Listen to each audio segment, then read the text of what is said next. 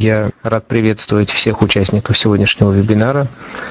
Спасибо вам за то, что, несмотря на выходной день, вы все собирались сегодня здесь и хотите узнать что-то новое. Вебинар, напомню, я организован Нижегородским областным центром реабилитации инвалидов по зрению Камерата в рамках проекта «Универсальный мобильный помощник». И это уже не первый вебинар, записи предыдущих вебинаров интересных таких же интересных, как и этот, я надеюсь, а, есть у нас в архиве, есть здесь в разделе файлы, их тоже можно загрузить и скачать. И сегодня у нас ведущий это Дмитрий Бахров, Александр Валиев. Собственно, им слово. Ну, начну я первый. Всем день добрый. Э, я думаю, вы меня знаете и помните, как минимум по вебинару, посвященному спутниковой навигации на iOS, который проходил несколько месяцев назад и собрал достаточно большое количество народу. Больше, по-моему, народу только собирал вебинар, который назывался «Музыка нас связала». Вот. Но, может быть, мы сегодня тоже побьем этот рекорд, пока, в принципе, с учетом выходного дня, тоже ничего. Итак, мы с вами начнем. Наш с вами вебинар называется «Звук вокруг», и посвящен он э, записи э, звука на смартфоне, э, работы по возможности со звуком на смартфоне, ну и вообще звуку, потому что мы с вами все-таки в большей части люди незрячие, и звук для нас это, в общем-то, основное. Поэтому не грех побольше бы о звуке и узнать. Но начнем мы с вами с того, что все мы привыкли, что смартфон во многих случаях заменяет нам компьютер. С помощью смартфона мы с вами не только общаемся в мессенджерах и в группах, да, что большинство из вас любит. С помощью смартфона многие из нас еще и, например, могут ответить на почту, на рабочую, в том числе, находясь, например, в поездке. С помощью смартфона мы с вами можем просматривать таблицы, документы, иногда даже и редактировать. Все это, в общем, вполне привычно. А вот э, работа со звуком и запись звука на смартфоне, это, на мой взгляд, некая такая ниша, которая осталась пока мало освоенная, потому что все-таки в нашей среде бытует мнение, что для записи звука нужна хорошая аппаратура, нужны хорошие микрофоны, нужны хорошие наушники, возможно, даже студийные мониторы, но, в общем, очень-очень много денег. И, безусловно, для профессиональной записи звука это так, но, тем не менее, мы с вами на смартфоне можем изготовить аудиоконтент достаточно приемлемого качества, если будем следовать рекомендациям, которые сегодня, безусловно, прозвучат на этом вебинаре. Об этих рекомендациях нам попозже будет рассказывать Александр, как человек, разбирающийся в звуке гораздо больше меня.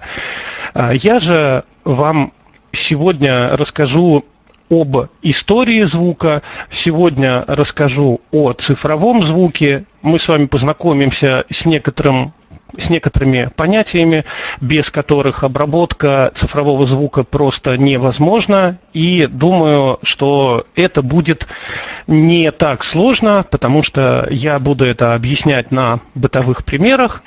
То есть мы постараемся не вводить по возможности какие-то научные, так скажем, вещи. Все будет э, по возможности проще. Кроме того, а, вместе с нашим вебинаром будет выложена текстовая часть, которую подготовили мы с Александром, и там будет изложено не только то, о чем мы с вами сегодня говорим, но и ряд познавательных моментов. В частности, достаточно большая историческая справка о развитии звука, работы со звуком, ну и упорядоченные, скажем так, тезисы, которые мы сегодня выдвигаем. Но раз уж мы с вами коснулись истории звука, давайте очень очень кратко, очень-очень кратко, прошу прощения, об этом расскажу. Как э, это ни странно, но э, вообще работа со звуком э, берет свою историю примерно с 18 века, когда во Франции начали изготавливать некие колокольные установки, которые соединялись с клавиатурой, очень похожей на орган. Ну и, соответственно, человек, ответственный за эти колокола, звонил колоколами не ногами, как делают, например, звонари в храмах, а звонил в колокола, нажимая на клавиши, которые, напомню, очень похожи были на орган. После этого работа со звуком а, скажем так, перешла немножко в другой уровень, и появились музыкальные шкатулки, которые наверняка мы с вами видели, мы с вами помним. Такие замечательные штучки, да, которые заводишь, и они играют какую-то мелодию. Изначально эти, эти мелодии были э, скажем так, зашиты в музыкальную шкатулку, и музыкальная шкатулка была исключительно вещью в себе и играла ту мелодию, которую в нее ну, скажем так, зашил мастер. А, несколько позже а, появились сменные, ну, скажем, изначально это были не диски, а потом появились и сменные диски, на которых были выгравированы скажем так, ну, некоторые пупырышки, да, и когда музыкальная шкатулка крутилась, механизм задевал за эти пупырышки и играл уже немножко другую мелодию. Вот я помню, например, у моей мамы был будильник примерно такой, он умел играть несколько мелодий, степ-степ кругом и еще какие-то, и к нему в комплекте были было несколько вот таких сменных дисков.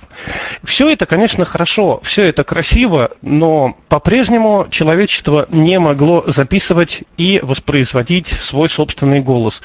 Некоторые попытки к записи и воспроизведению собственного голоса начали скажем так, предприниматься в конце 19-го, начала 20-х веков. Именно тогда человечество придумало такие прорывные вещи для своего времени, как граммофон, через который практически каждый человек мог а, записать свой голос и впоследствии его воспроизвести. Разумеется, все эти устройства, будь то граммофон, впоследствии патефон и разные их вариации, не передавали звук с тем же качеством, с которым э, его записывали. В лучшем случае это было жалкое подобие звука, я сам лично, например, слышал патефоны, как они звучат, но, конечно, это не идет ни в какое сравнение с тем, что у нас есть сейчас. Поэтому ясно было, что так продолжаться будет нельзя, и э, лучшие инженерные умы, скажем так, лучшие уши начали задумываться о том, как бы усовершенствовать э, запись звука именно запись голоса, запись музыкальных инструментов. И, как ни странно, помогло в этом вернее, помогла в этом телефония. Все мы помним, да, что телефон был изобретен Александром Беллом. История, в принципе, спорная, потому что, насколько я помню, там еще кто-то предъявлял патенты на телефон. Но, тем не менее, в истории все-таки закрепилось имя Александра Белла. При этом э, не все, возможно, знают, что именно Александр Белл изобрел штуку, которая, э, скажем так, прародителя современных микрофонов это был угольный микрофон, который и сейчас можно встретить, например, в старых советских телефонных аппаратах. Именно благодаря угольному микрофону человечество получило возможность записывать свой голос э, с достаточно хорошей степенью передачи. Но несмотря на угольный микрофон, который на ту пору имел достаточно хорошие характеристики.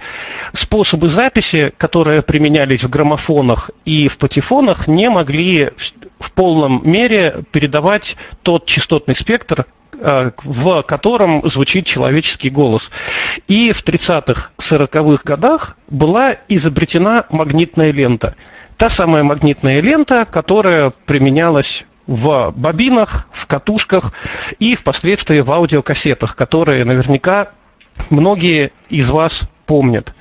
Собственно, звук записывался путем намагничивания этой пленки, а считывался также путем преобразования магнитного поля в электрические колебания. И все бы оно было хорошо, если бы в 70-х, в конце 70-х, в начале 80-х годов 20 века не начала бы развиваться компьютерная отрасль.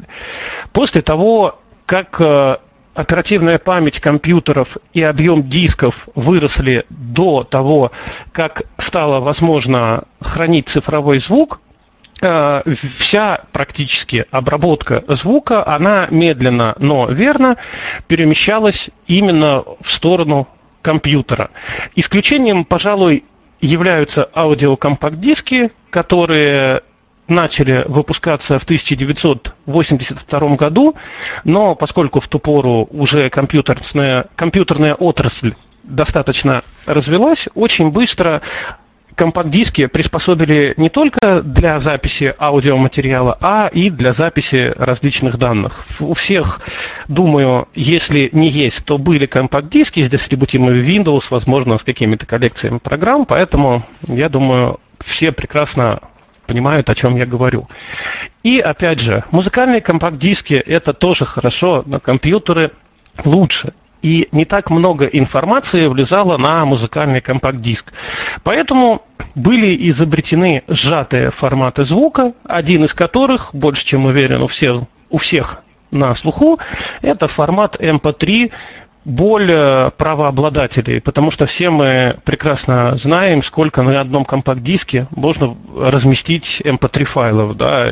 Очень часто раньше продавались на радиорынках компакт-диски с полными дискографиями известных исполнителей. И я думаю, те, кто постарше, эти диски даже покупали.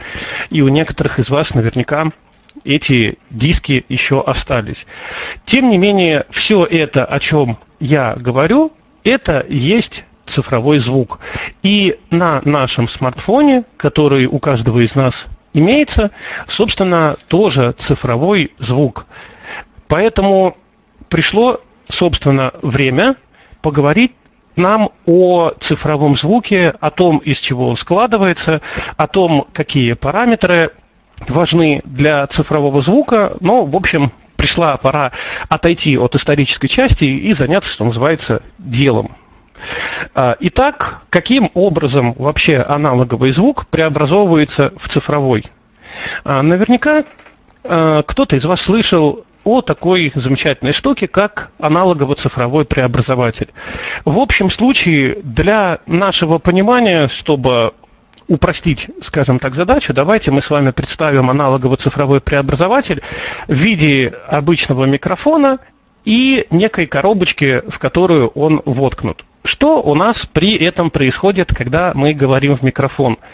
А, мембрана, которая находится сверху микрофона, улавливает звук, то есть звук это волна, да, акустические колебания, она его улавливает с помощью катушки, которая находится внутри микрофонного капсуля, она преобразовывает его в электрический сигнал. Электрический сигнал попадает в нашу коробочку, которая называется э, аналогово-цифровой преобразователь, или, если более короче, АЦП. А АЦП уже преобразовывает его в нули и единички, которыми, с которыми, собственно, оперирует компьютер. И вот теперь мы э, с вами подходим к очень важному понятию. А как же, собственно, обработать этот звук? Дело в том, что аналогово-цифровой преобразователь не может обрабатывать звук по умолчанию. А, то есть всегда. В силу физических причин а АЦП может обрабатывать звук некими интервалами. Эти интервалы давайте мы с вами будем называть отсчетом. И вот в текстовой части нашего с вами вебинара я описал один из экспериментов. Ну, я могу о нем попробовать рассказать. Он не особо долгий. Если это будет интересно, то почему бы нет? А, например, мы включаем радио или аудиокнигу, то есть включаем Э, какой-то аудиоматериал, в котором просто будут что-то говорить. При этом э, мы с вами, например, затыкаем уши. Логично, что при этом мы воспроизводящуюся аудиокнигу или радиопередачу просто не слышим. А теперь э, мы начнем, что называется, убирать руки от ушей, да, и снова затыкать уши через равные промежутки времени. Если мы это будем делать очень редко, то мы с вами не поймем вообще, что там слышится. И чем чаще мы будем закрывать и открывать уши, тем больше информации мы с вами получим. И если, например, мы начнем очень-очень-очень быстро затыкать и открывать уши, то мы начнем слышать практически всю информацию, которая звучит в нашей аудиокниге или в нашей радиопередаче. Вот наше открывание и закрывание ушей, собственно, и есть пример отсчетов, которыми занимается аналогово-цифровой преобразователь АЦП. Еще эти отсчеты называются частотой дискретизации. Собственно, мы с вами это и слышали неоднократно, потому что хоть раз, но каждый из нас конвертировал какие-нибудь файлы в MP3, эм да, и при настройке конвертера каждый видел эти самые частоты дискретизации. Чем выше частота дискретизации, тем лучше звук сможет захватить аналогово-цифровой преобразователь. Но почему частота дискретизации а, думаю, опять же, многие из нас видели, да, такую замечательную цифру, как 44100, ну или 44.1. Откуда вообще это все взялось? А, не углубляюсь именно в научные какие-то вещи, а есть такая замечательная штука, которую знают э, люди, которые учат на звукорежиссеров, возможно, не только они. Эта штука называется теорема Котельникова.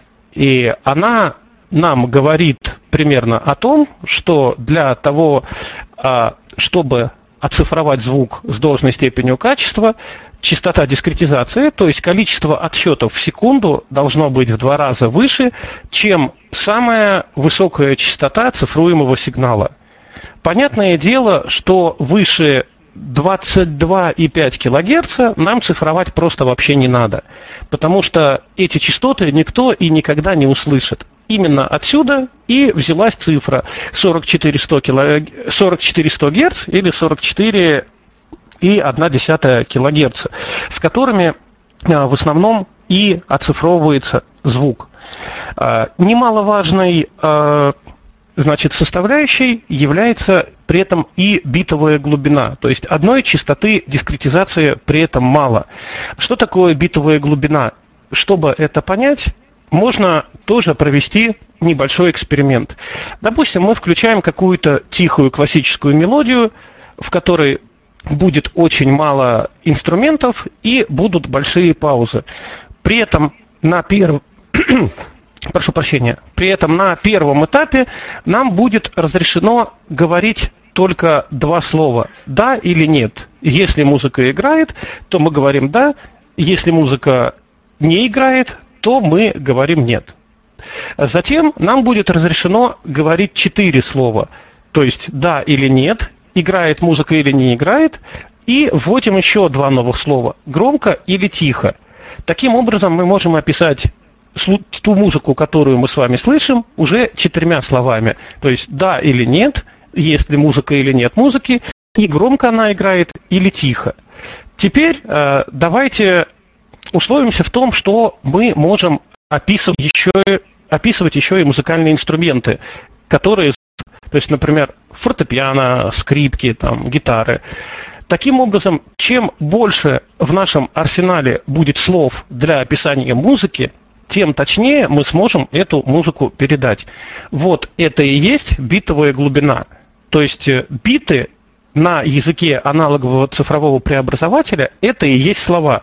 Поэтому чем большим количеством бит аналогово-цифровой преобразователь сможет описать музыку, тем качественнее она будет, собственно, оцифрована.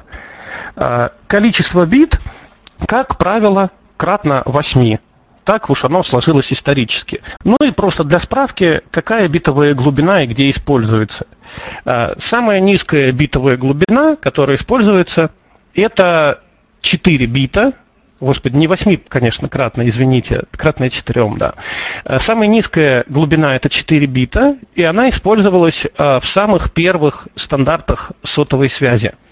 Дальше есть глубина 8 бит, и она используется до сих пор в сотовой связи стандарта GSM. То есть, когда мы с вами звоним друг другу телефону, не используя WhatsApp, да, как ни странно, это еще можно делать. Так вот, наш звук при этом цифруется с битовой глубиной 8 бит. А следующая битовая глубина распространенная это 16 бит. Собственно, с этой битовой глубиной и с частотой дискретизации 44 и 100 Гц цифруется музыка для аудиокомпакт-дисков. И так как-то сложилось, что именно эти параметры, то есть 16 бит и 44 100 Гц, они используются практически везде. И более того, нам с вами для оцифровки аудио, оцифровки с вами голоса больше и не нужно. Поэтому есть, конечно, там и 24 бита, и 32 бита, но это уже используется либо в профессиональных студиях, либо при серьезном редактировании музыки или какого-нибудь аудио на компьютере. Поэтому давайте с вами условимся о том, что никогда мы не задираем частоту дискретизации выше 44100, а битовую глубину никогда не задираем выше 16 бит. Это вполне хорошие параметры, которым нам, которых, простите, нам с вами вполне хватит. Теперь коснемся э, вот какого момента. Моно или стерео. Тут э, на самом деле все неоднозначно, и многие из вас наверняка могут сказать, ну что за вопрос? Конечно, стерео. В стерео уже лучше, в стерео уже хорошо звучит, и будут правы, но только отчасти.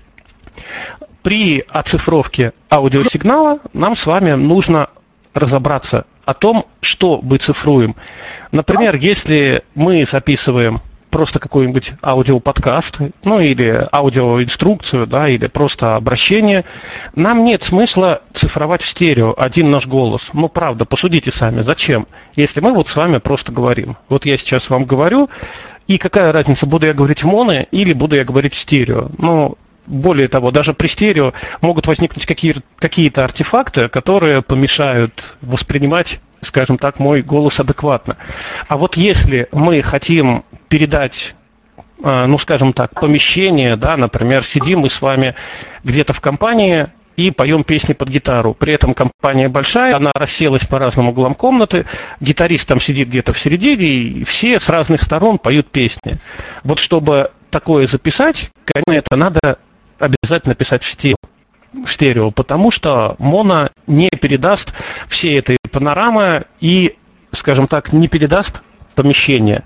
Поэтому нам с вами можно условиться, что если мы записываем, например, подкаст, о которых мы будем говорить, будем говорить с вами чуть попозже сегодня, или просто мы записываем аудио, да, какой-нибудь свой голос. Нам, в принципе, с вами вполне достаточно монозвука.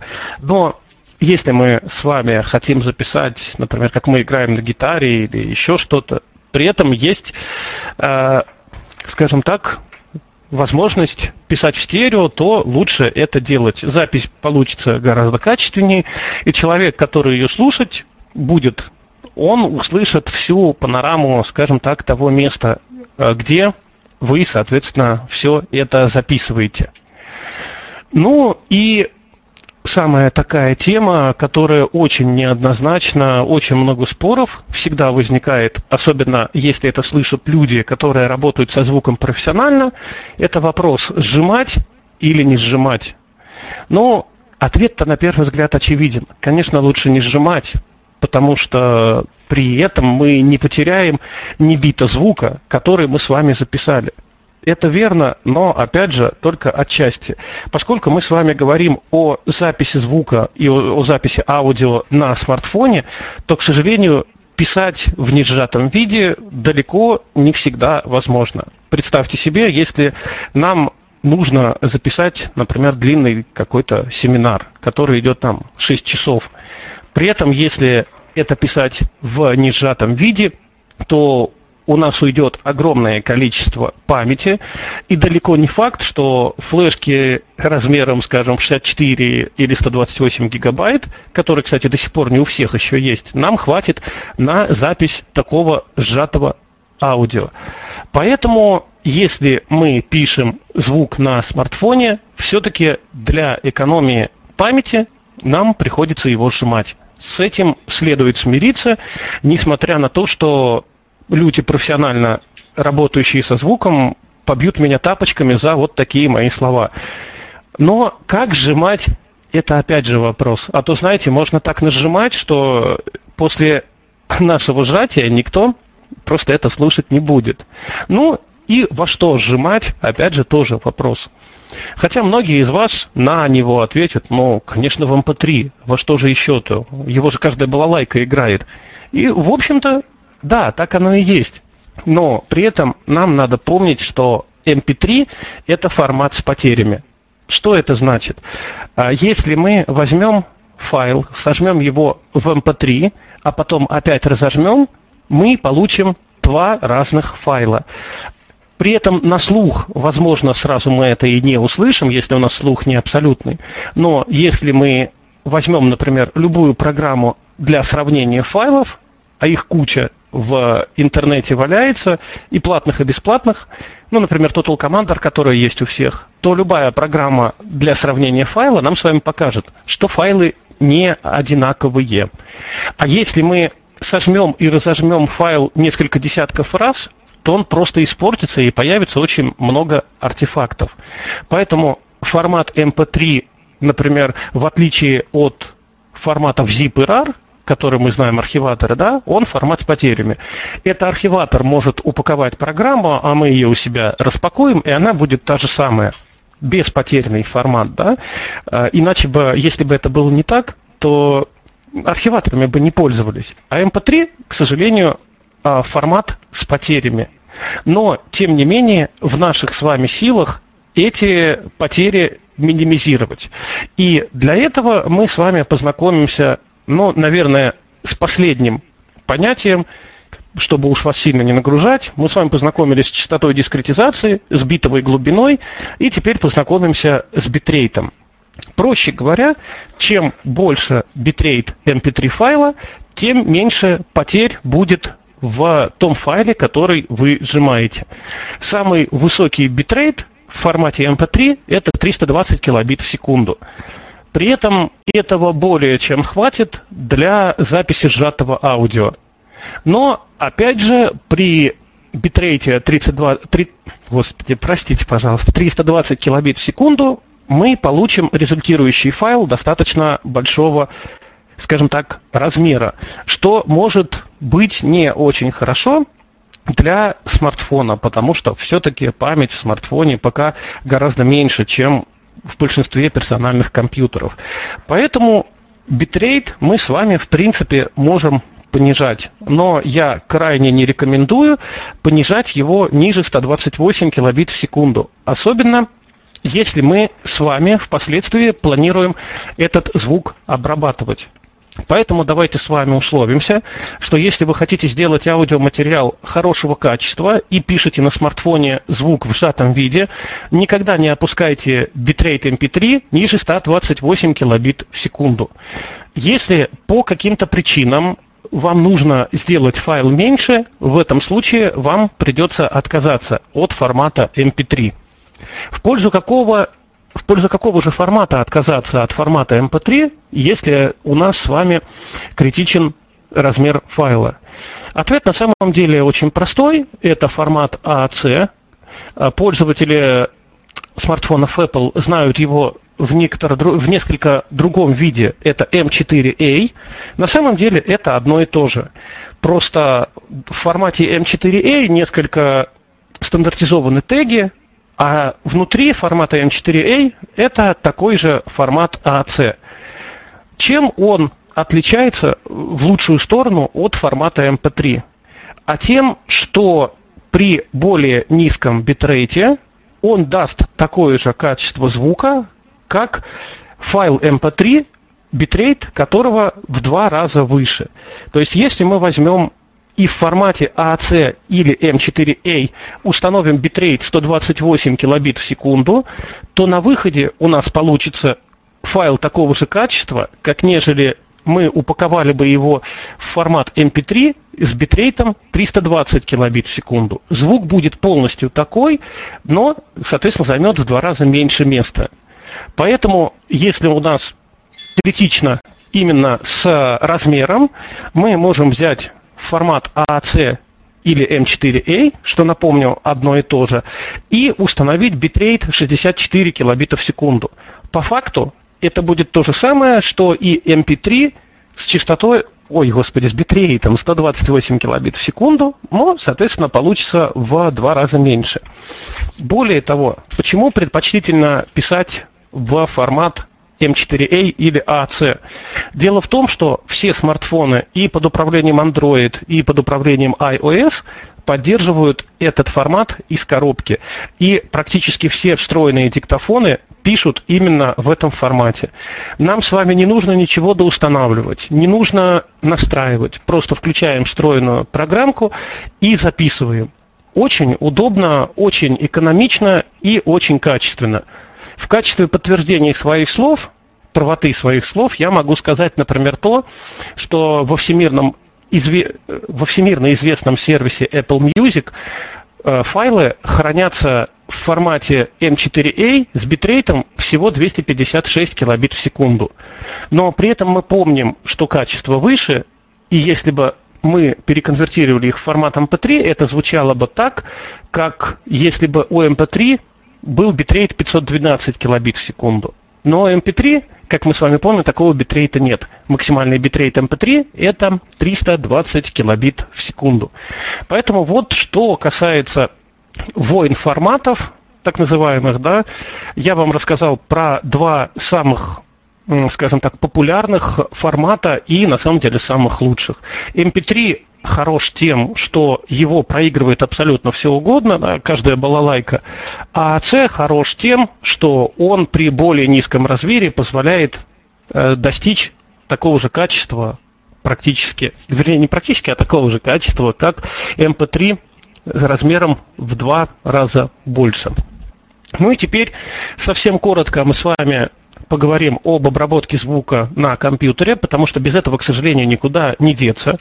То есть мы с вами сколько угодно можем писать звук на компьютере, но если мы его хотим обрабатывать, ой, прошу прощения, писать на смартфоне, но если мы его хотим обрабатывать, серьезно обрабатывать, то, к сожалению, без компьютера нам не обойтись. Есть на смартфоне приложение, например, EZ Voice для iPhone, на котором звук можно обработать. Там есть разные обработки и, значит, ревера, и делеи, и э, нормализировать звук можно. Но это хорошо, когда нам нужно обработать просто целый файл. То есть вот мы взяли с вами файл, да, понимаем, что он тихо звучит. Мы загружаем его Э, например, в тот же GarageBand на iPhone или в тот же EZ Voice и просто нормализуем, да, вытягиваем звук куда-то к некой вот границе. Это хорошо, но если нам с вами нужно вырезать какие-то части, или мы с вами пишем подкаст, о подкастах сегодня у нас Александр расскажет более подробно, то все-таки без персонального компьютера нам с вами не обойтись. И я бы на самом деле просто для обработки звука на компьютере хотел бы дать вам только один совет. Никогда и ни в коем случае не обрабатывайте сжатый звук. Перед тем, как заняться обработкой файлов, обработкой файлов, обязательно сконвертируйте его в формат WAV с частотой дискретизации 44-100 и с битовой глубиной 16 бит. И работайте только с исходным WAV-файлом. Почему? Все просто. Потому что в процессе работы вы наверняка постоянно будете нажимать Ctrl-S, чтобы сохранить ваши изменения, да, чтобы не потерять. Вы отрезали кусочек от начала файла, нажали Ctrl-S, сохранили. Отрезали конец файла, опять нажали Ctrl-S, сохранили, чтобы у вас не пропало. И при каждом таком сохранении ваш MP3 или M4A файл будет перепаковываться заново. И, следовательно, звук будет постоянно ухудшаться. И таким образом, если вы раз 20-30 сохраните, вы получите в результате такое безобразие, что просто его удалите и не будете даже никогда слушать. Поэтому мы с вами работаем всегда только с несжатым звуком, все делаем только на несжатом звуке, и только когда понимаем, что качество этого звука хорошее, то есть мы сделали все нужно, все обрезали, применили эффекты, если умеем их применять, опять же. Потому что если вы не понимаете, как работает та или иная обработка, лучше ее не применять вообще. Лучше оставить все как есть. Но, опять же, я не буду отбирать хлеб у Александра, он расскажет уже буквально, я думаю, минут через пять начнет об этом рассказывать.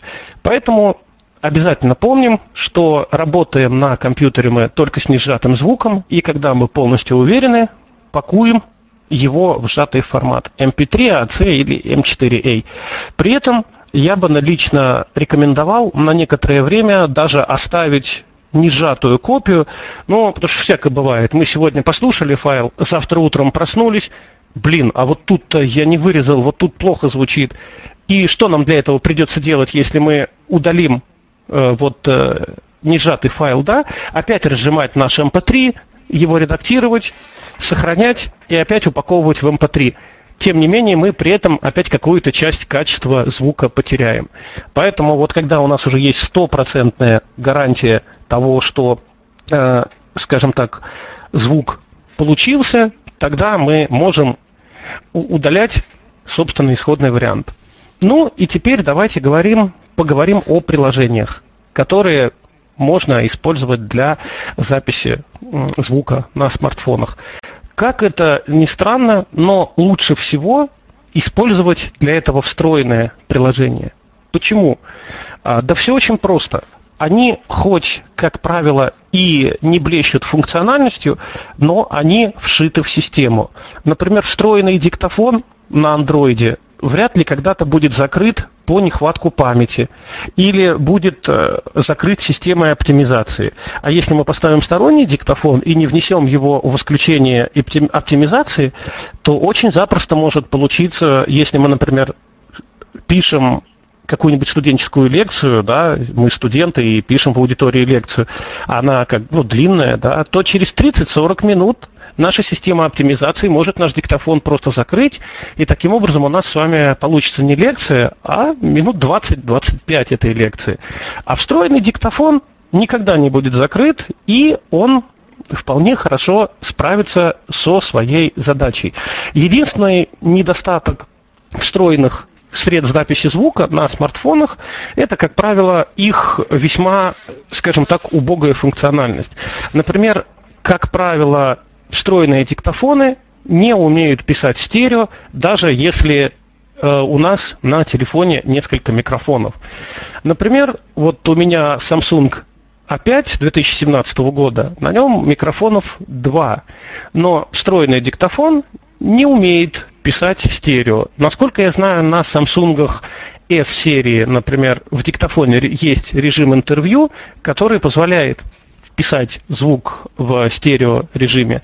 Но вот у меня серия А, и на серии А, к сожалению, это но если нам нужно записать стерео, например, да, или если уж у нас категорически не устраивает встроенное программное обеспечение, то можно поискать какие-то а, сторонние приложения. Например, для андроида лично мне кажется самый вообще классный диктофон это ASR, э, и есть его аналог э, для записи звонков ACR.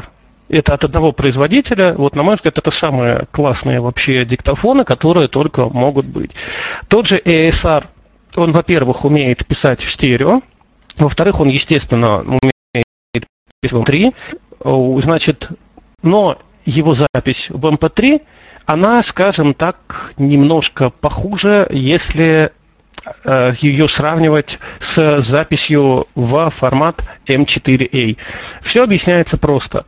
MP3 э, он реализует за счет встроенных кодеков, а формат M4A он реализует за счет системных кодиков, которые вшиты в систему, которым отдается повышенный приоритет. И если, например, мы приложением ASR будем писать в MP3, то иногда у нас могут появляться какие-то артефакты. А еще очень классно в этом приложении, что его можно синхронизировать с облачными сервисами, например, с Dropbox или с Google Drive, и наши записи будут автоматически сваливаться в этот, например, Dropbox или Google Drive. Очень удобно, например, я это делаю при записи звонков. То есть у меня стоит приложение ACR от того же производителя. И каждый раз, когда мне кто-то звонит или я кому-то звоню, эта запись автоматически падает в Dropbox. Я, если мне эта запись нужна, я, придя домой, просто включаю компьютер, могу ее послушать. Это бывает вот очень удобно, когда тебе нужно записать какую-то информацию, а ты идешь по улице и, ну, как бы, вот, когда все это записывается, оно прям вот классно. Ну и когда тоже пишешь какой-нибудь звук, очень удобно, что придя домой, ты уже имеешь на компьютере файл, который можешь сразу начать обрабатывать. Не нужно подключать смартфон к компьютеру, не нужно каким-то образом этот файл вытаскивать, либо открывать приложение, нажимать кнопку «Поделиться» и, соответственно, этот файл вытаскивать. Вот. Поэтому, если вы планируете писать звук на Android, очень советую посмотреть на приложение ASR. Приложение просто чудесное, немножко неоднозначные настройки в некоторых местах, но если понять, то прям вот я много-много-много разных диктофонов перепробовал, и лучше ASR для записи аудио и ACR для записи голоса лично я ничего не знаю. Что касается айфона, то, к великому сожалению, я тоже перепробовал огромное количество диктофонов, но лучше встроенного, к сожалению, ничего не нашел. Опять же, это из-за ограничений системы. Как мы знаем, как мы знаем, в айфоне приложение а, практически ни к чему не может получить доступ, кроме себя, да, и поэтому стороннее приложение, оно, во-первых, может быть просто закрыто iOS, причем запросто, и даже в большей вероятности, чем в Android. А вот встроенный диктофон, он никогда не будет закрыт, вот просто никогда. Пока запись идет, она и будет идти. Именно встроенным диктофоном я обычно пишу свои занятия, когда занимаюсь людьми компьютерной грамотностью или вот сенсорными устройствами. Я эти занятия всегда записываю и выкладываю. И пишу я всегда встроенным диктофоном на айфоне. Сейчас, кстати, начиная с iOS 12, во встроенном диктофоне айфона появилась очень хорошая возможность, это геотегинг аудиозаписей. Когда мы начинаем, когда мы начинаем записывать аудио, он определяет наше местоположение с точностью до дома, да, и сохраняет. Таким образом мы можем вспомнить, где что писали. То есть, если раньше, например, это было запись 1, запись 2, запись 3, если у нас очень много записей, мы очень долго будем с вами вспоминать, да, где же это я сделал запись 149. А теперь все очень просто. Улица Пушкина, дом Колотушкина, пожалуйста, все это будет написано прямо в заголовке файла. И таким образом мы очень быстро можем отыскать эту запись, которую мы сделали, потому что мы же примерно помним, где мы ее писали, да, и, в общем, достаточно быстро можем отыскать, а через меню «Поделиться» мы можем эту запись отправить на любой облачный сервис, там Dropbox, Яндекс.Диск и прочее. Вовсе нам не нужен для этого iTunes, как многие ошибочно полагают, да, что если это iPhone, то это iTunes. Нет, вполне достаточно любого облачного сервиса, и в него можно выгрузить наш, собственно, а, файл. Ну, вот это, наверное, все, что лично я вам хотел сказать. И перед тем, как передать слово Александру, хочу сказать, что вообще идея этого вебинара изначально была в том, чтобы э, рассказать людям, как правильно и грамотно записывать подкасты. Потому что я вот буквально недавно послушал несколько подкастов. Я не буду называть авторов этих подкастов, но вот их правда было невозможно слушать. Просто очень мало наших подкастов записано действительно грамотно. Это либо просто какая-то домашняя запись на кухне, когда человек просто включает диктофон и при этом там что-то говорит, да. При этом у него там э, бе, ме, вот на каждом шагу посторонние звуки, ну и прочее. Поэтому я прекрасно понимаю, что у подкастов, а от подкастов сейчас никуда не деться, и мы с вами к ним привыкаем – как зрячие люди привыкают к видеоурокам на Ютубе, да, потому что любой зрячий человек в основном посмотрит лучше видеоурок на Ютубе, чем описание. Также у нас сейчас с вами, у незрячих. Незрячий человек лучше послушает подкаст, чем будет читать какой-то документ, в котором будет написано «один сделайте то, два сделайте то», да. Но при этом, если этот подкаст будет, скажем так, плохой, то человек его будет слушать с напряжением, и вряд ли этот подкаст ему поможет. А вот если этот подкаст будет хороший, то он, во-первых, и человеку поможет, и э, сделает восприятие материала гораздо более приятным, и мы можем быть уверены, что наши старания при этом не пропадут даром.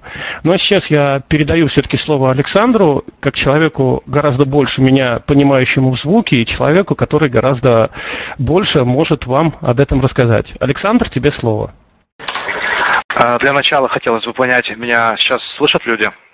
Да, конечно. А, я включил голосовую активацию, потому что наконспектировал здесь себе кучу всего, потому что могу что-нибудь забыть.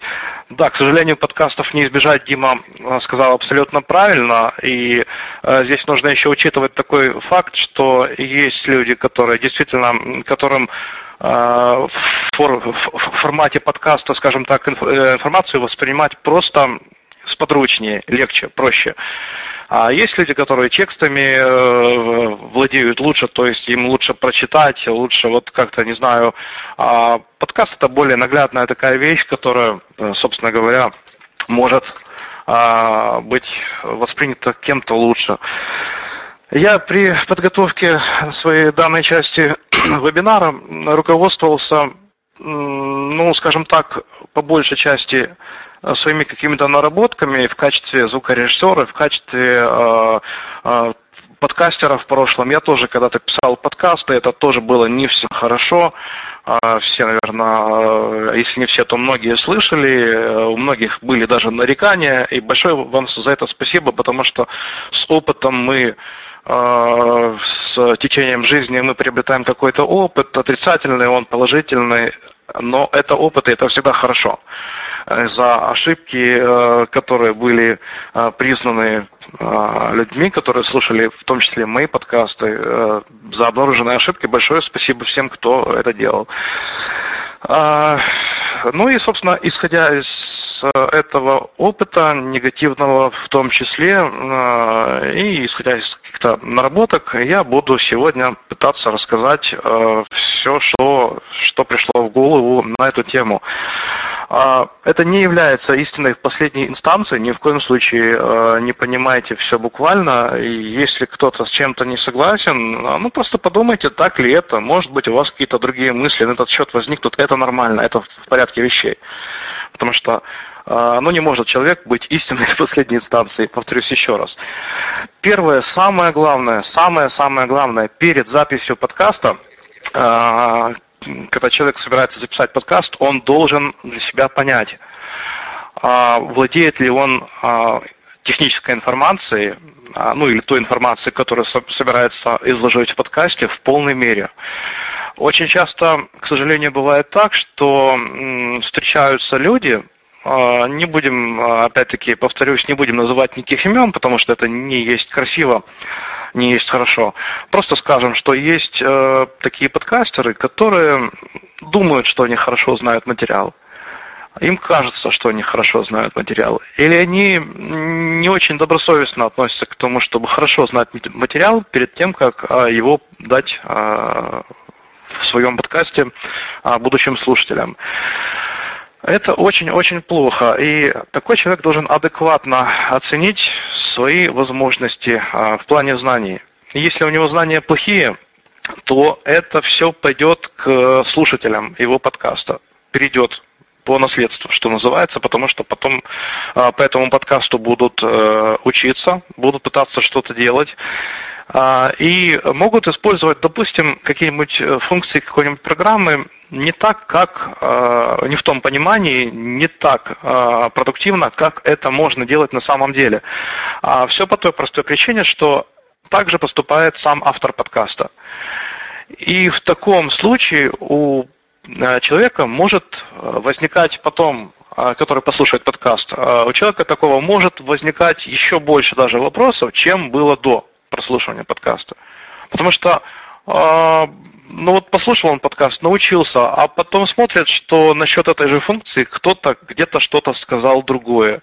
То есть он начинает переучиваться, он начинает понимать, что либо с ним что-то не так, либо с тем, кто, кто его научил, это не так. В общем, это вводит все человека в э, некую прострацию, и он потом начинает метаться а, между тем, что есть, и между тем, что на самом деле. А, а, а это все обуславливается тем, что а, подкастеры, которые недобросовестно готовят подкасты, они просто хотят получить какую-то известность э, в определенной среде. Ну, это может быть по разным причинам, которые выходят за рамки сегодняшнего вебинара. Не будем на них подробно останавливаться, но это так. Человек просто хочет быть э, в какой-то мере известным, узнаваемым, И вот он пренебрегает, скажем так, тем, что я говорил выше. Так, ну, собственно говоря, пойдем дальше. Для того, чтобы подкастер записал подкаст правильно, чтобы он дал материал так, как нужно, ему нужно сначала пройти обучение самому.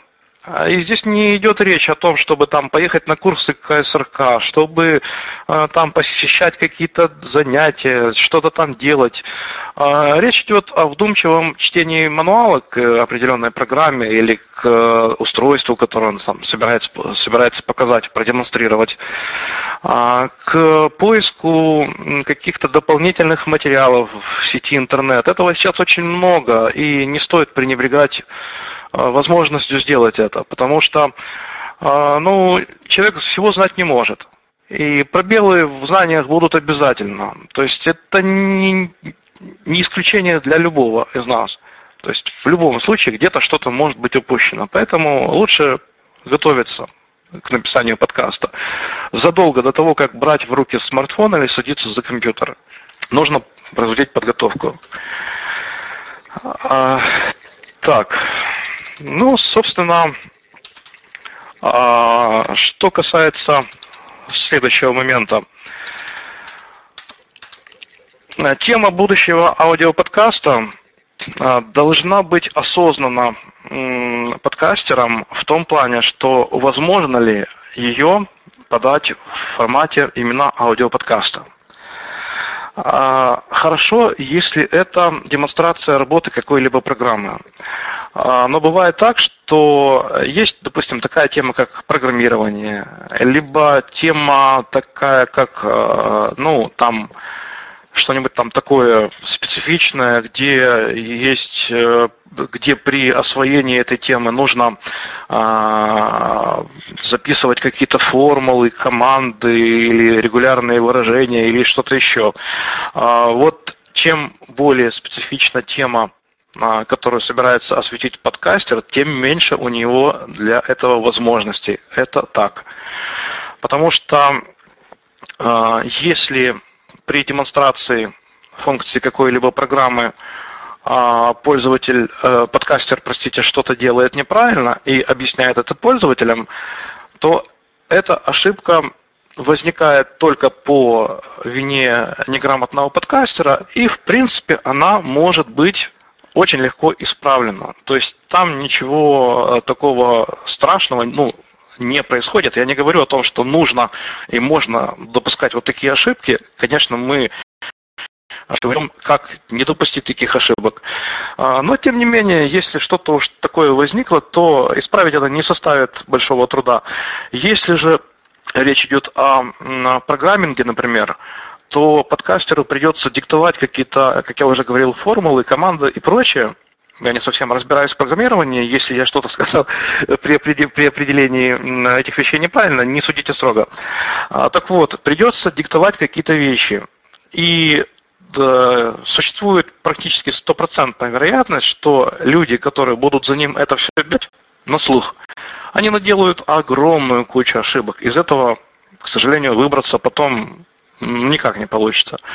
То есть человек в итоге поймет, что лучше взять учебник текстовый, и, собственно говоря, по нему научиться. Ну или, или пойти вообще в университет там какой-нибудь и получать образование уже там, где а, образование дают а, не в виде там текстовых каких-то вещей или не в виде а, подкастов, а вот именно уже происходит, а, что называется, по формуле студент-преподаватель. Студент плюс преподаватель. Так, следующий момент у нас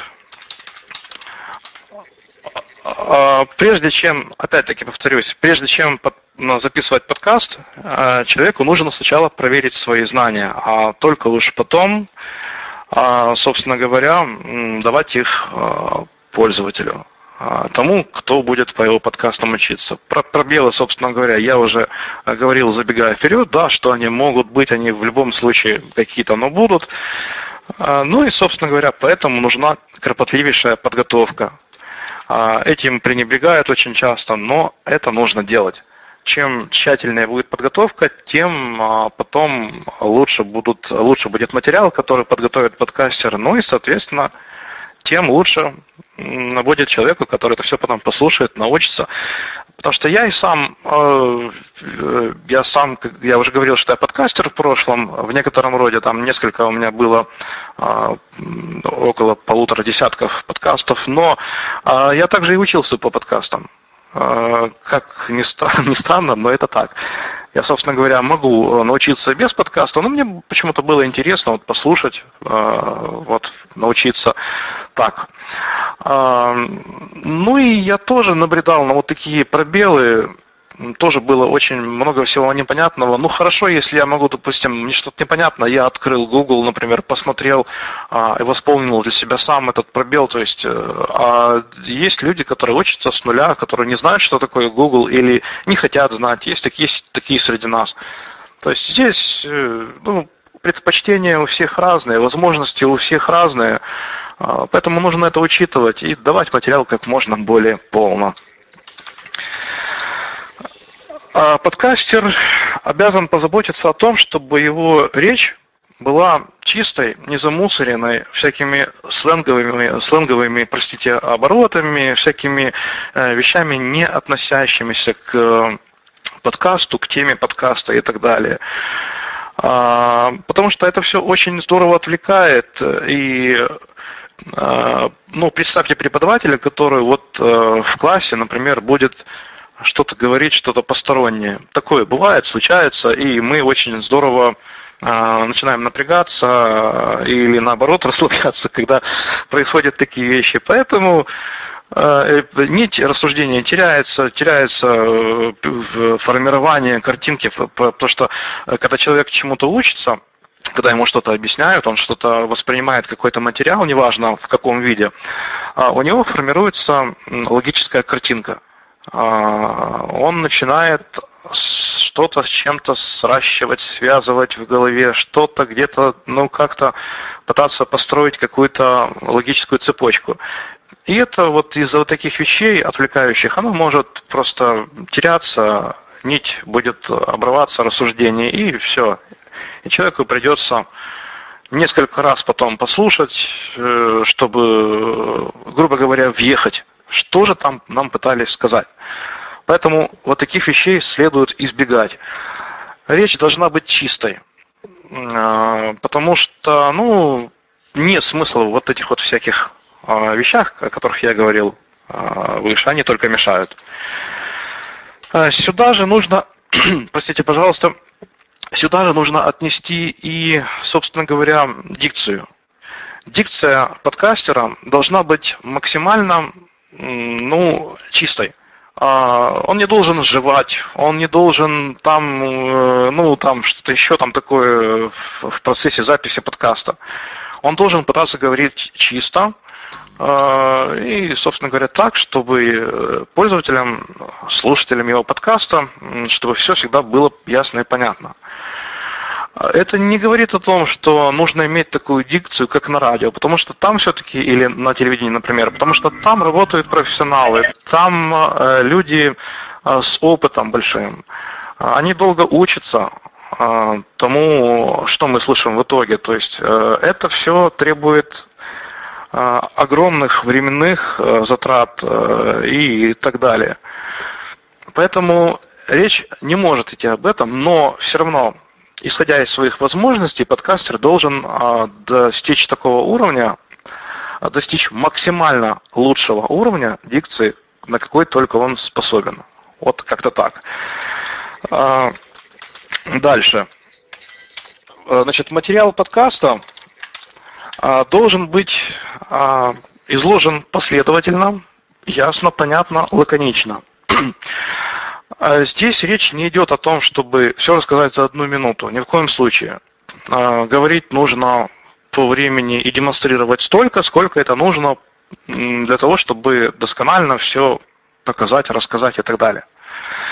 А, э, речь в большей степени здесь о том, чтобы э, человек, который записывает подкаст, подавал материал таким образом, чтобы он был логически последовательным. А чтобы одно предложение логически вытекало из другого предложения, чтобы а, не было никаких отвлекающих моментов, о которых я уже говорил, чтобы не было а, перескакиваний так называемых от одного к другому, чтобы слушатель мог построить некую логическую картину, которая, собственно говоря, даст ему полное, полное понимание а, того, о чем, собственно, говорится в подкасте. А, нужно также, чтобы каждый следующий раздел подкаста был логическим. Бывает такое, что подкасты очень длинные, да, а, состоят из глав. И нужно следить за тем, чтобы каждый подкаст, каждый следующий раздел подкаста был логическим продолжением следующего. Чтобы не было там, что, например, так, что вот там третий раздел у нас о чем-то одном, а четвертый раздел о какой-то другой части программы, но не той, которая не, связан э, с, э, с той частью, которая уже рассмотрена. Так нельзя. Нужно следить за тем, чтобы все было последовательно и логически правильно. Э, так, следующий момент. Бывает так, что подкастер записывает свое творение нетленное, а, и вот говорит он, допустим, что-то объясняет, и вдруг вспомнил о том, что он чего-то не сказал из пре -пре -пре предыдущего раздела, там какого-нибудь там записывает 15 раздел, а не сказал в пятом разделе. Он, ну, бывает такое, мы говорим об одном, а думаем, думаем о другом. Резко вспомнили. При записи, э, при записи подкаста в этом случае нельзя в разделе 15, например, да, который мы, э, который мы взяли для примера, когда мы говорим уже о чем-то совершенно другом, вдруг вспомнили, что мы что-то не сказали в пятом, того, что должно быть в пятом разделе, мы не должны резко об этом вспоминать. Мы должны остановить запись, пометить для себя где-нибудь информацию, которую мы не сказали в конспективной форме, а потом дописать все-таки то, что мы записываем в данный момент, а, и, и потом уже, собственно говоря, в, в какое-то другое время а, дописать в пятый раздел то, чего мы не сказали. И при монтаже, при сведении уже, собственно говоря, запихнуть это все на нужное место, в пятый раздел, чтобы это было, опять-таки, не нарушало картины, о которой я говорил раньше. А, следующий момент это у нас а, расположение микрофона говорящего а, при записи подкаста. Очень часто бывает так, что подкастер располагает микрофон либо слишком далеко от себя при записи, и это создает э, впечатление записи на кухне о котором говорил Дима, то есть э, там всякие посторонние звуки возникают, э, эхо вот это комнатное, которое очень сильно раздражает при прослушивании а, такого подкаста. Либо человек может либо человек может располагать микрофон слишком близко к губам, а это уже приведет к возникновению артефактов Э, записи. Это могут быть э, такие своеобразные плевки в микрофон. Я думаю, все понимают, о чем я говорю. Когда микрофон слишком близко э, к рту находится, то могут, э, если микрофон слишком чувствительный или микрофон не очень хороший, то могут возникать вещи, которые могут потом здорово мешать э, слушать такой подкаст. Это называется артефактами. То есть звуки Б, звуки П, дыхание излишнее или там что-то еще ну, такая запись это технический брак, которого следует избегать. Поэтому а, человек должен, а, который записывает подкаст, он должен провести тестовую запись, выбрать наиболее приемлемое расположение микрофона по отношению к источнику звука, то есть к своему рту, да, и, собственно говоря, после этого только писать. Это залог того, что, собственно говоря, после а, записи не возникнет таких ситуаций, когда что-то где-то нужно переписать, потому что получилось плохо и так далее. Это все трудоемко, это все большая работа, подкасты могут быть объемными, поэтому лучше это все учесть сразу. А, также нужно избежать фоновых шумов, всяких э, отвлекающих, которые могут возникать.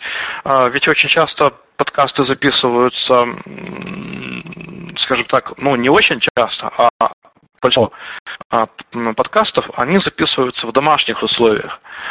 А в, домашних, в домашней обстановке могут возникать всякие э, разные шумы, открывание и закрывание дверей, переговоры э, членов семьи, плач детей, э, ну и все такое прочее.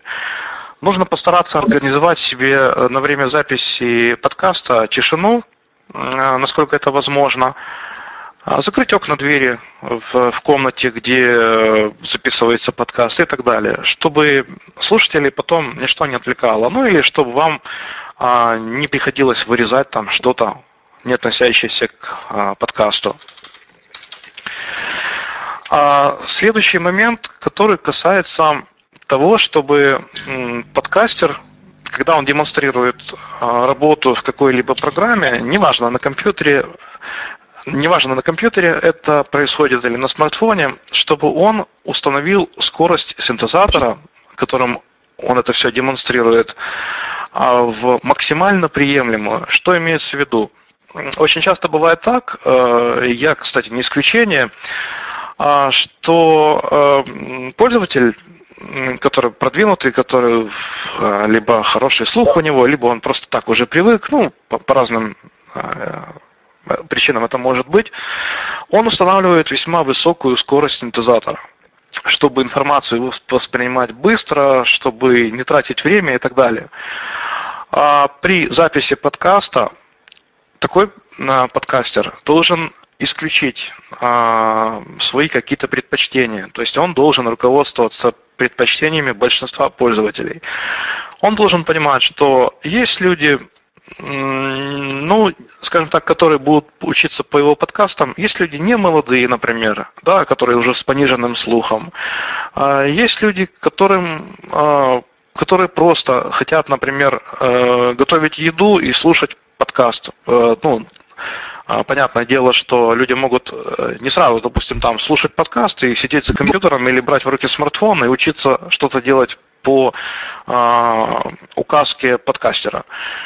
Человек, допустим, может что-то делать по дому и включить подкаст для ознакомления. И вот для того, чтобы такой человек понимал, о чем идет речь, понимал, что говорит синтезатор, скорость нужно установить в а, скажем так, пожертвовать предпочтениями подкастера э, в сторону меньших значений ползунка скорости синтезатора.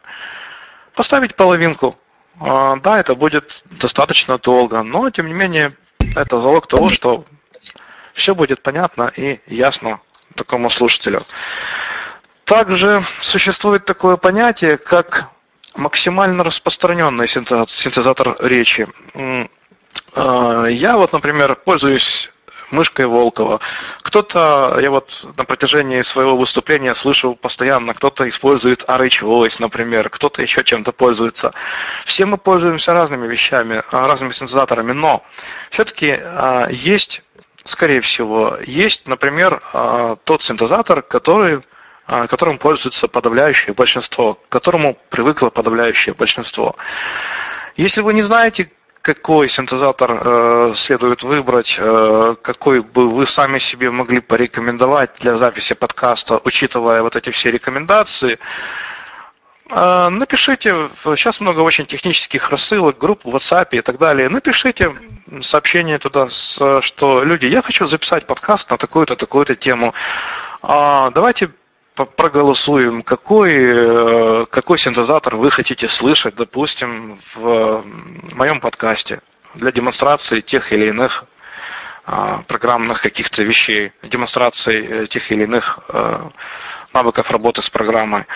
А, голосование, конечно же, э, это немножко выходит э, за рамки темы, но я скажу, что голосование не устраивайте, пожалуйста, в рассылках, устраивайте его, попросите писать на личный адрес вам, потому что иначе модераторы таких рассылок сделают вам больно.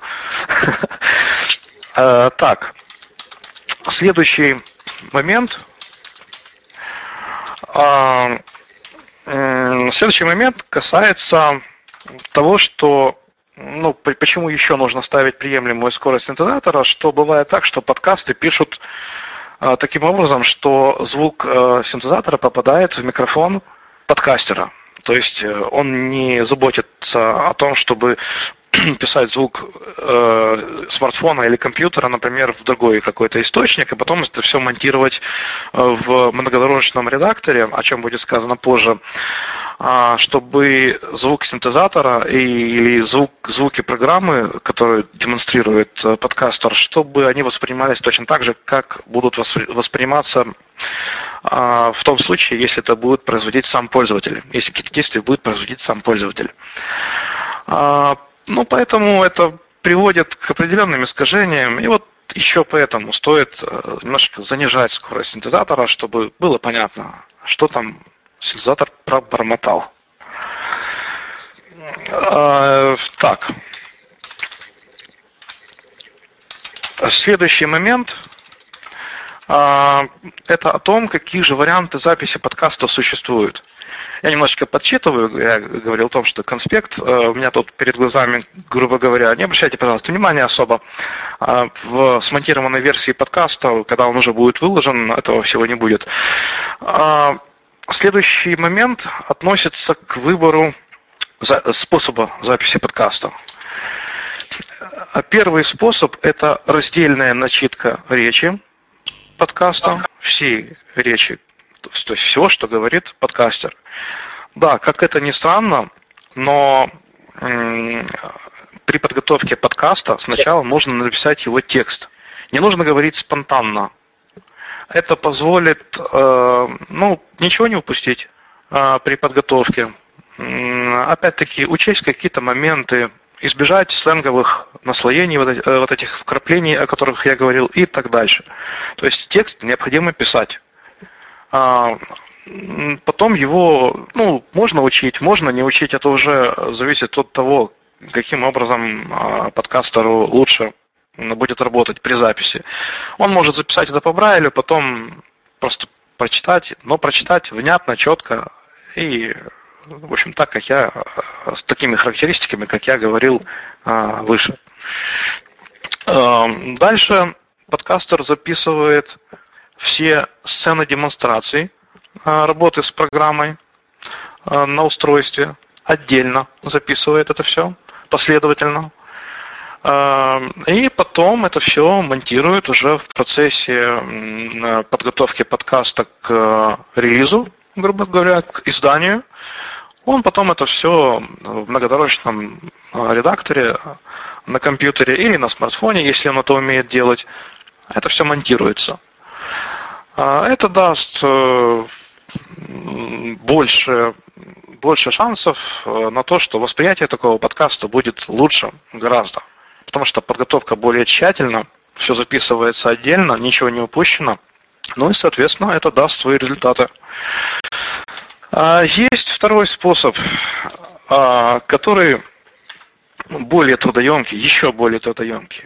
Это речь подкастера пишется не отдельно, она пишется во время демонстрации, но а, при записи такого подкаста используются либо два смартфона, либо смартфон-компьютер, либо еще как-нибудь, э, возможно, варианты, это как уже, э, как уже удобнее человеку, который будет с этим всем работать. А, смысл состоит вот в чем. В одно устройство мы говорим, это все записывается.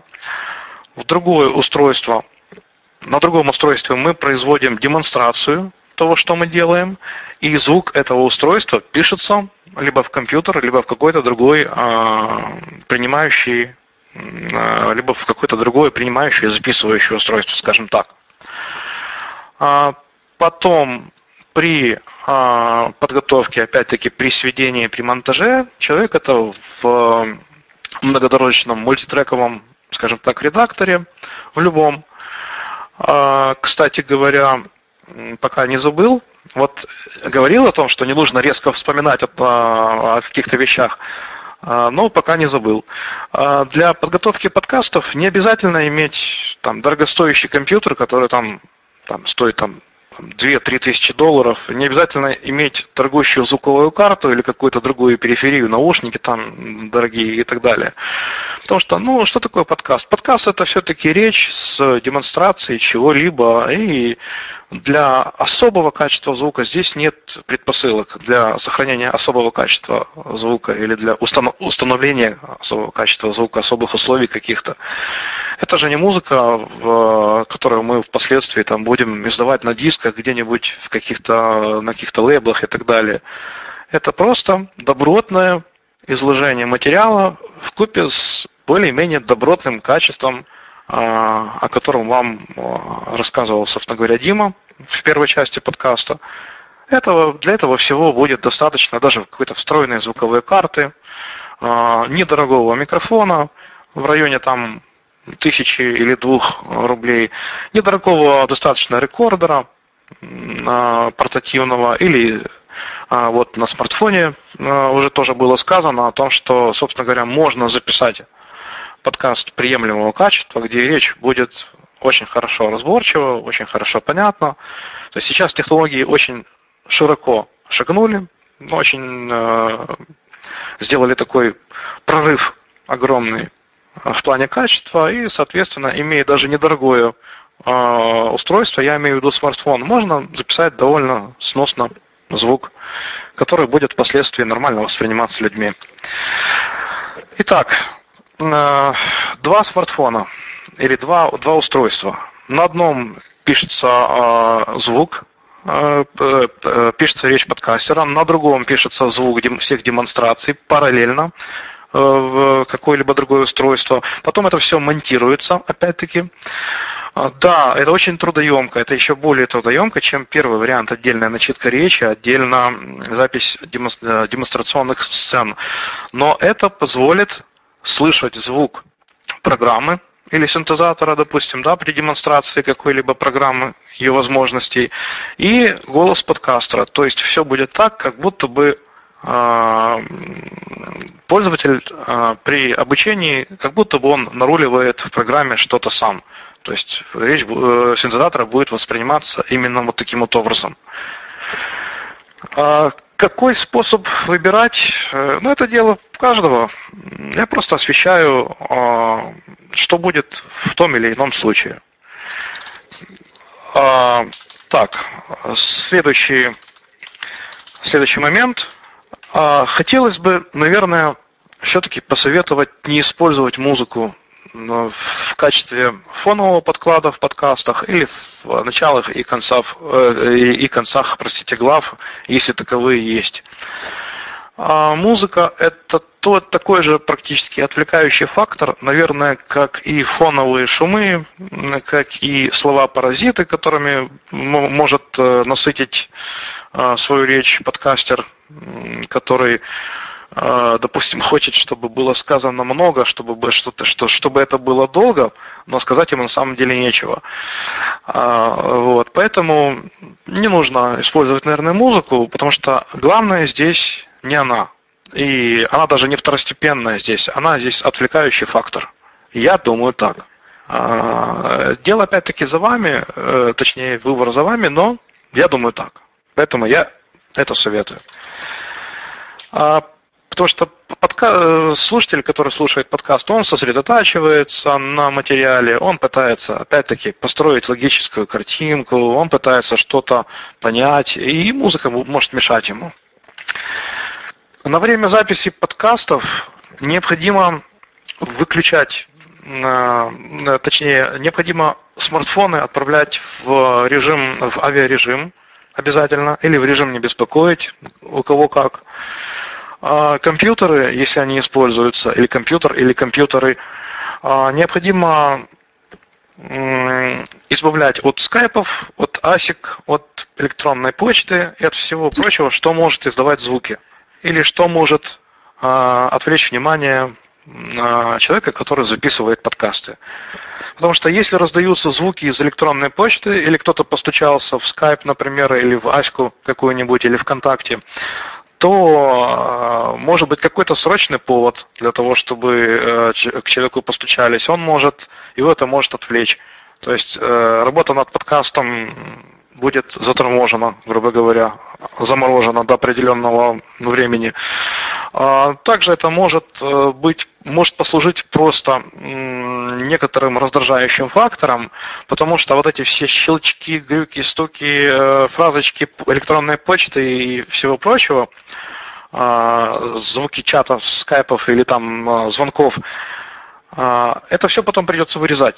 При обработке большого объема данных это все очень достает, поверьте мне. Я как звукорежиссер а, работал в том числе и с э, большим количеством речи. Приходилось монтировать интервью, а, не одно, а, в которых вот есть вот такие вот вещи. Где-то телефон прозвонил, где-то еще что-то. Это очень все потом находить и удалять, ну как-то не доставляет радости. Поэтому самому же подкастеру потом будет сложнее с этим всем.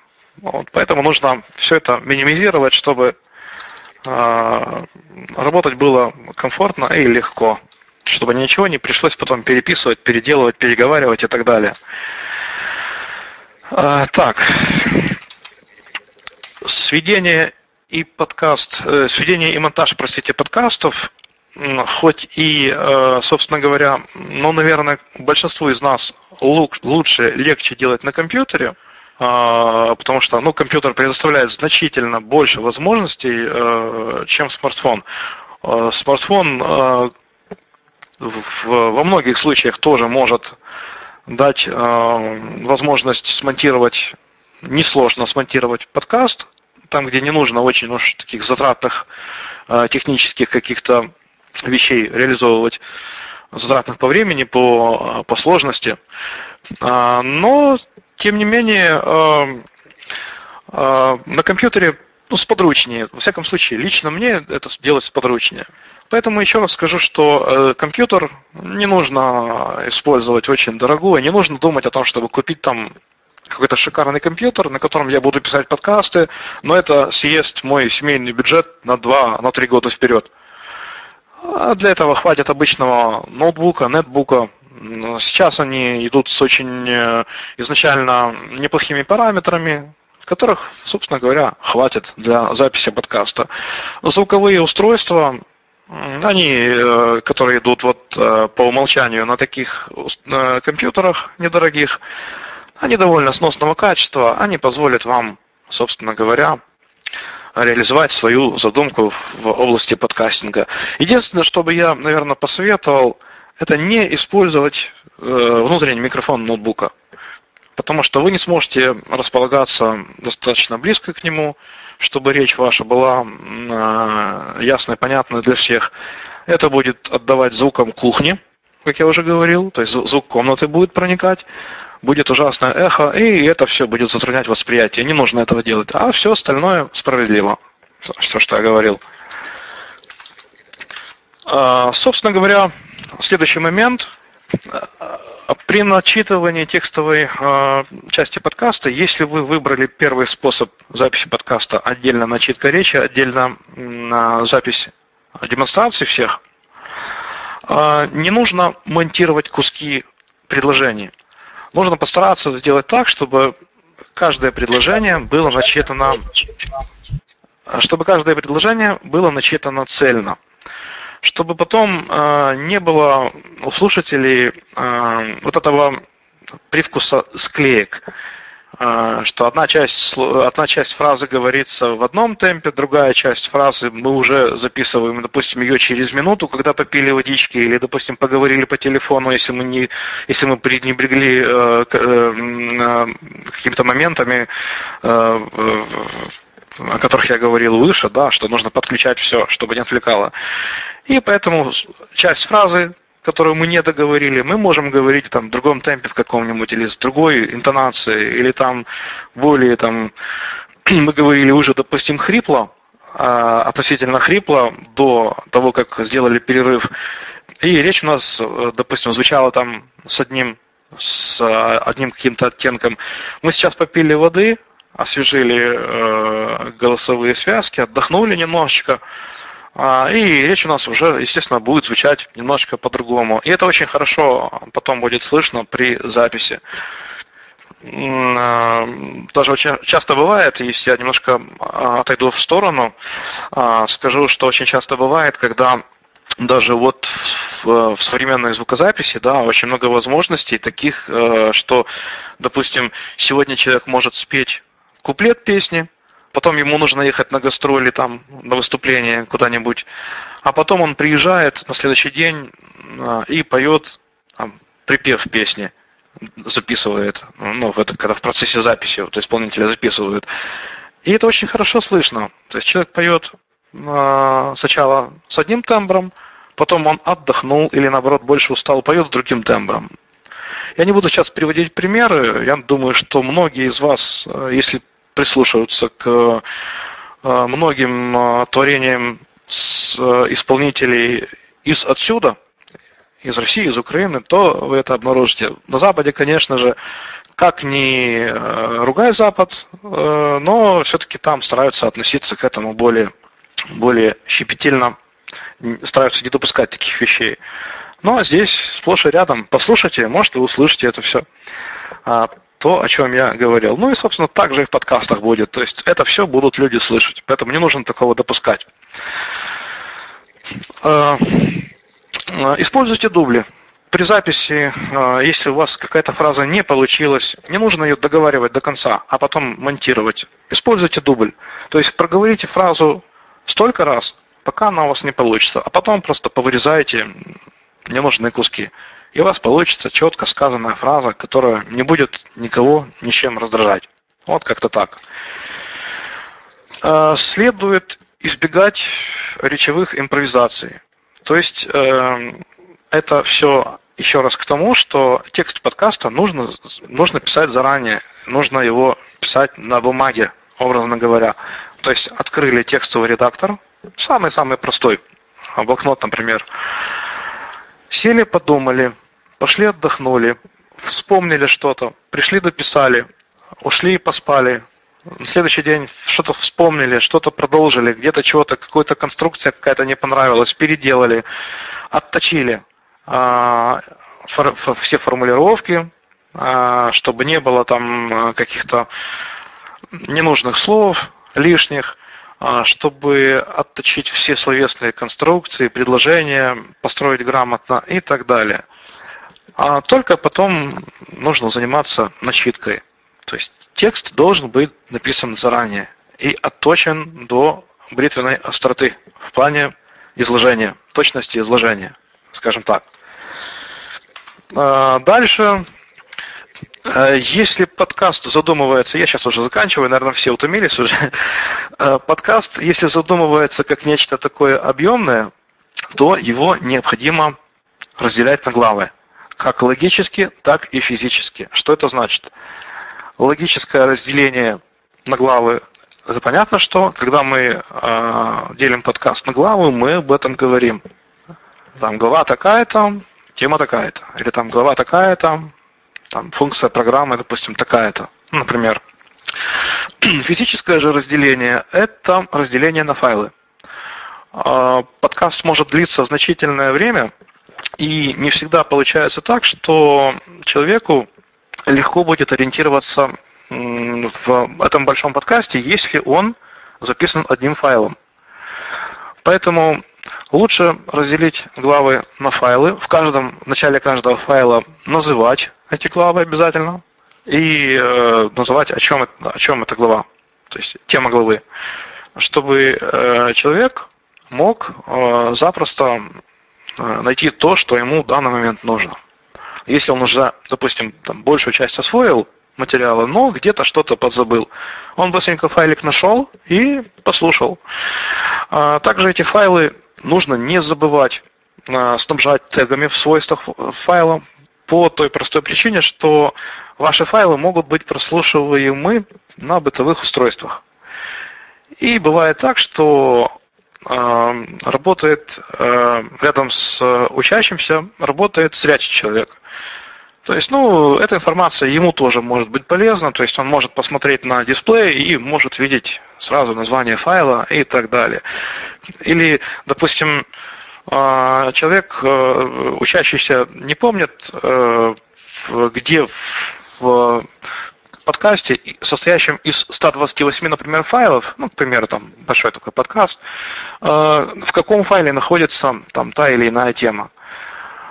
А, а вот зрячий человек, который смотрит на дисплей, он проматывает по файлу и не запуская даже их, он может сказать, например, вот смотри, вот, вот, вот, я, вот, вот я тебе нашел.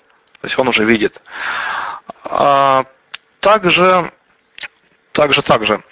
А, также это еще поможет э, нумерование глав, а, подписывание файлов, а, оно может спасти еще вот в чем.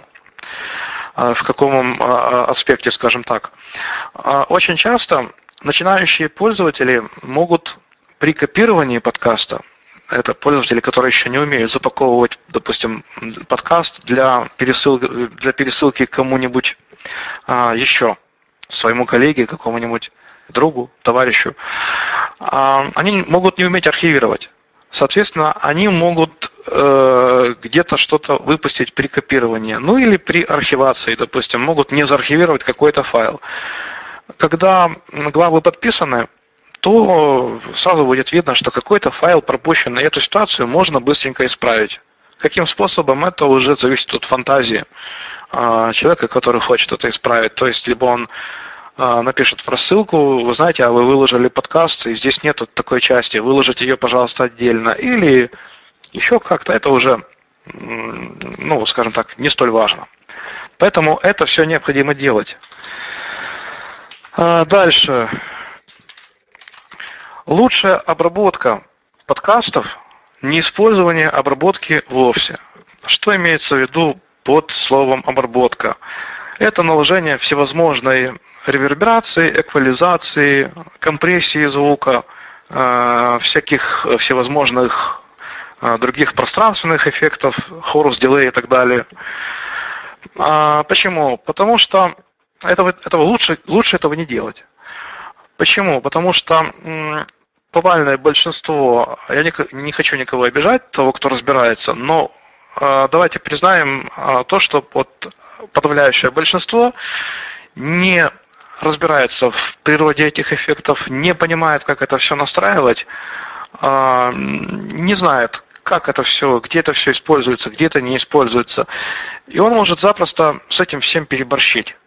И такой подкаст, э, он будет изобиловать вот, этим, вот этими всеми эффектами, вещами, там, э, там эхо, хорус, дилей, там, какой-то эквалайзер, который может сделать голос голос гнусавым, какой-то компрессор, который при экстремальном его использовании может там сделать как ощущение вот человека будет у того, кто прослушивает, что подкастер задыхается, ему воздуха не хватает. А, вот. А, можно запросто переборщить с этим, и очень, это очень здорово будет сбивать целевого слушателя. То есть он уже не будет материал воспринимать, он будет пытаться понять, что ж такое это случилось, почему, почему это звучит так, мне это мешает, я не могу, мне это раздражает, этот вот эффект или там какой-то прием. Вот, поэтому лучше этого не делать. Если вы хотя бы немного сомневаетесь в том, можете ли вы сделать при необходимости наложить тот или иной эффект. На подкасты это, конечно, не накладывается. Но бывает так, что, допустим, вот я, э, опыт у меня не маленький, э, не будем излишне скромничать, да, а поэтому мне один раз пришлось э, даже использовать ревербератор для обычной речи, а, наложить такое, не то чтобы эхо, а такое легенькое отражение звука, чтобы было ну, ощущение, что человек находится в комнате, потому что запись была э, сделана в очень глухой э, комнате, в вокальной кабине, и не хватало, не хватало какого-то живости речи. Она все это все-таки была речь, нужно было сделать так, чтобы она звучала более так, как будто, как будто в маленькой такой комнате, что ли, находится. Чуть-чуть эффект реверберации. Так вот, если вы не понимаете, э, как это все делается, если не знаете, э, все человек знать не может, поэтому э, что-то он может и не знать. Вот так.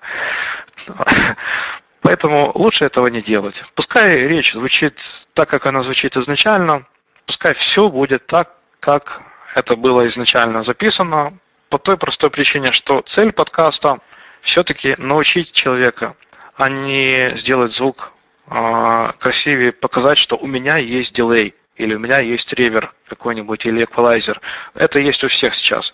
Сейчас такое время, что удивить кого-то этим невозможно. Удивлять людей не надо. Людей надо учить с помощью подкастов, а перебарщивание эффектами, оно будет только замедлять этот процесс и сбивать конечного пользователя.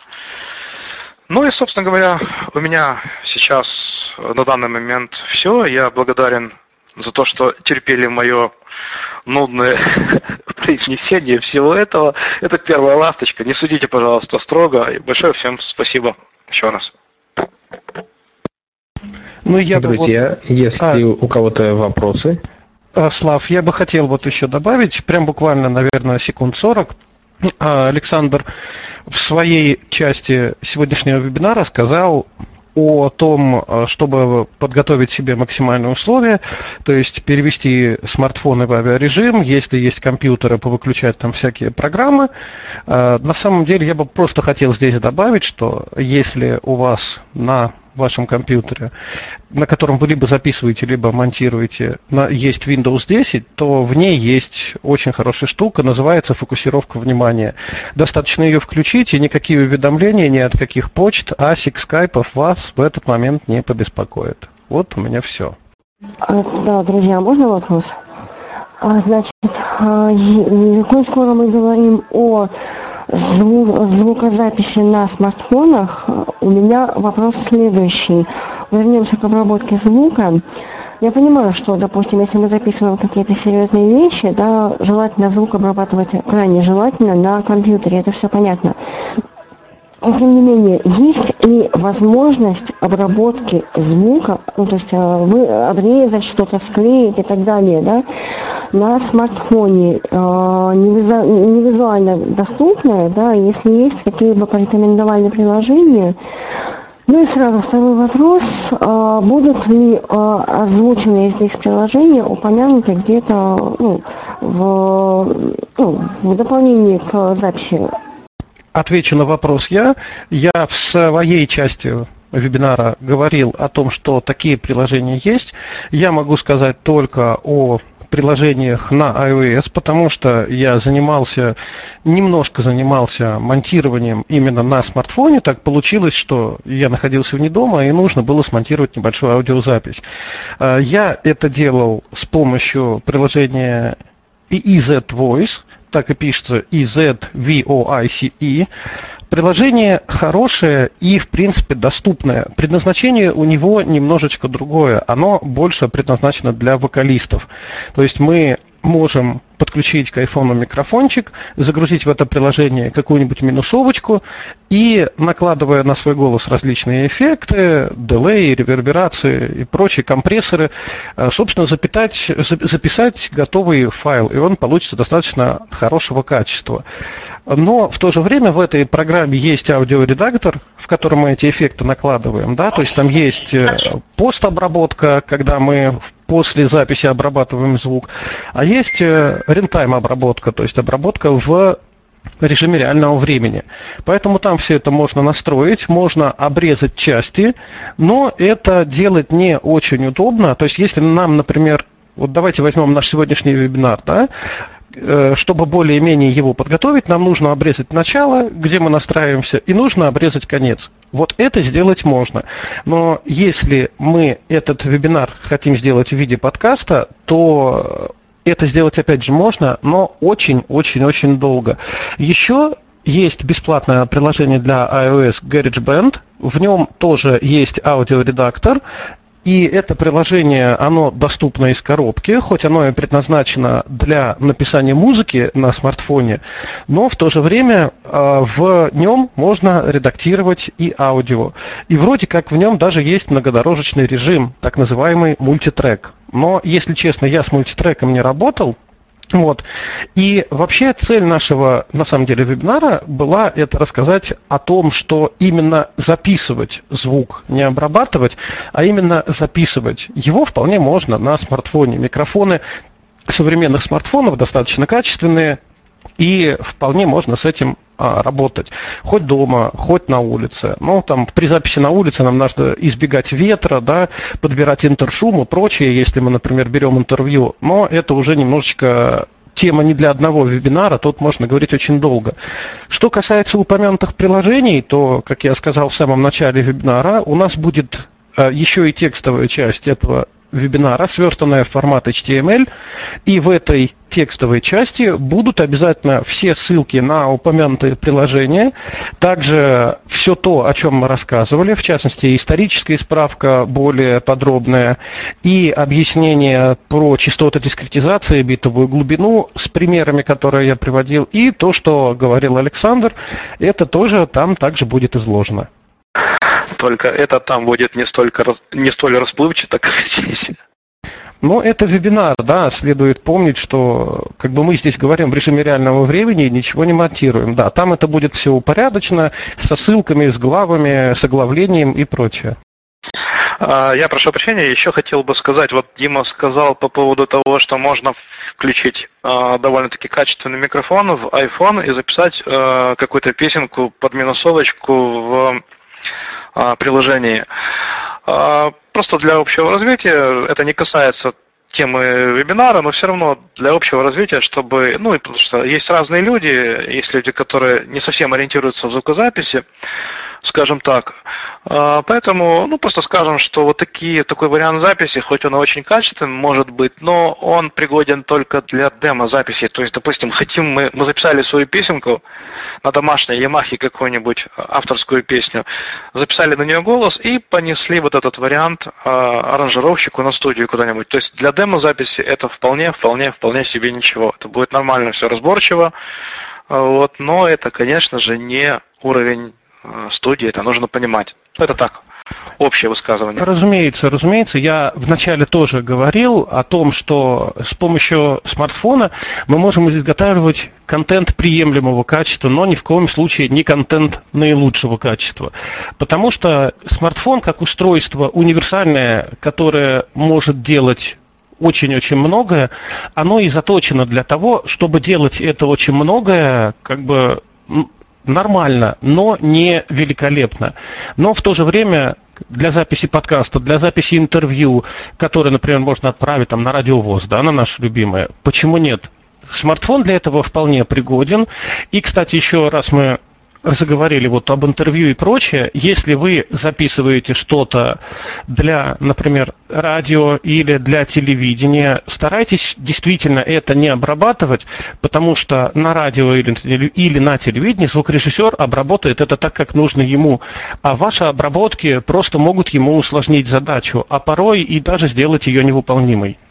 А порой звукорежиссер вообще откажется что-либо делать с вашими записями такими, скажет, что сделай мне исходник, вот тогда я буду что-то делать, потому что э, неграмотно наложенные обработки, мне это не нужно просто, я не могу с этим работать. Это мне мешает. И все. Ну, человек, который ценит свое время, а время оплачивается опять-таки вами, а, ну, соответственно, вы должны это понимать, что исходный материал, он будет как нельзя лучшим для звукорежиссера, для любого. Есть ли еще вопросы? Да, есть вопросы к Дмитрию. Дим, подскажи, пожалуйста, вот приложение э, ACR для записи телефонных звонков, э, оно работает прямо в режиме позвонит, он записывает, или можно включить в нужный момент запись? И как это сделать, если можно? У, у приложения у этого режимов очень много. Оно может записывать как любой звонок, а, оно может записывать звонки определен... Э, не менее определенной продолжительности. Ну, например, у меня стоит продолжительность э, не менее 15 секунд. То есть, если звонок был 14 секунд, ты где? Я уже иду. Ну, чего его записывать? То оно не записывает. Также его можно записывать из панели уведомлений. То есть в приложении огромное количество настроек. Э, сложно сказать, что оно делать не может, поэтому устанавливайте и смотрите, там ну, просто очень-очень много всего.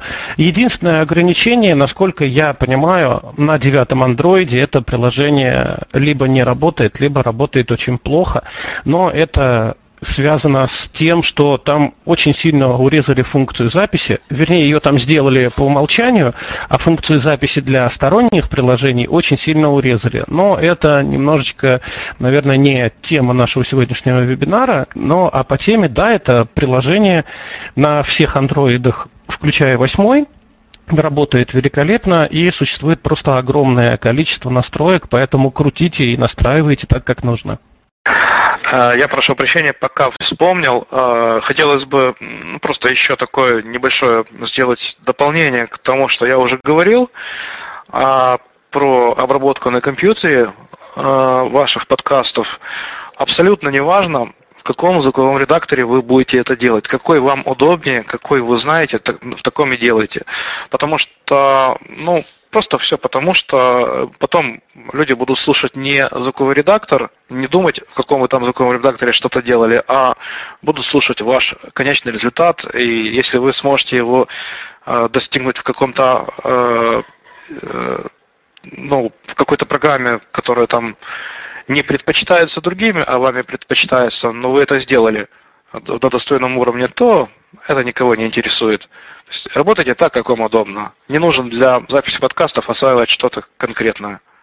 То же самое верно и для смартфона. Прошу прощения, да, быстренько прямо дополню. То есть абсолютно неважно, в чем вы пишете звук, какой вы микрофон используете, какой вы используете смартфон. Если вам это удобно, если у вас к этому лежит душа, да, работайте, записывайте. И правильно Александр сказал, слушать будут вас и то, что вы запишете, а не то, на чем вы это запишете и на чем вы это смонтируете. Если есть еще вопросы, задаем. Ну, а если нет вопросов, то огромное спасибо нашим сегодняшним ведущим за интересный вебинар. Я надеюсь, что уже в ближайшее время будет выложена его запись и тексты к этому вебинару для тех, кто, так сказать, не смог к нам сегодня присоединиться. Ну и еще раз хотел бы пригласить активному участию в наших дальнейших вебинарах в рамках проекта «Универсальный мобильный помощник». Напомню, что вебинары предназначены для незрячих пользователей мобильной техники. Вот ваши идеи по тематике и по ведущим вебинара можете направлять на сайте или в группах Центра Камерата. Ну и также можно здесь писать в чате, тоже мы это учтем. Всем сегодня спасибо большое. Всего всем хорошего, до свидания. Всем всего доброго. И от себя хотел бы еще такую вещь сказать маленькую, что, которая, в принципе, не касается уже э, сегодняшнего вебинара напрямую. Но если кто-то вот, э, допустим, собирается записывать подкаст и не знает, допустим, там как реализовать там ту или иную функцию в приложении, или там, ну, вот что касается звука, там, например, а, то я в некотором роде могу таким людям помочь э, в консультативной форме, скажем так, в свободное время от работы э, можно, в принципе, организовать и такую небольшую, а, небольшое занятие, если это будет возможно, а, если это будет не связано с большими временными затратами и с нехваткой времени. Так что мои координаты есть, вот, например, у Димы, а, можно их взять и ко мне постучать. И, собственно говоря, я попробую вам помочь. Всего доброго.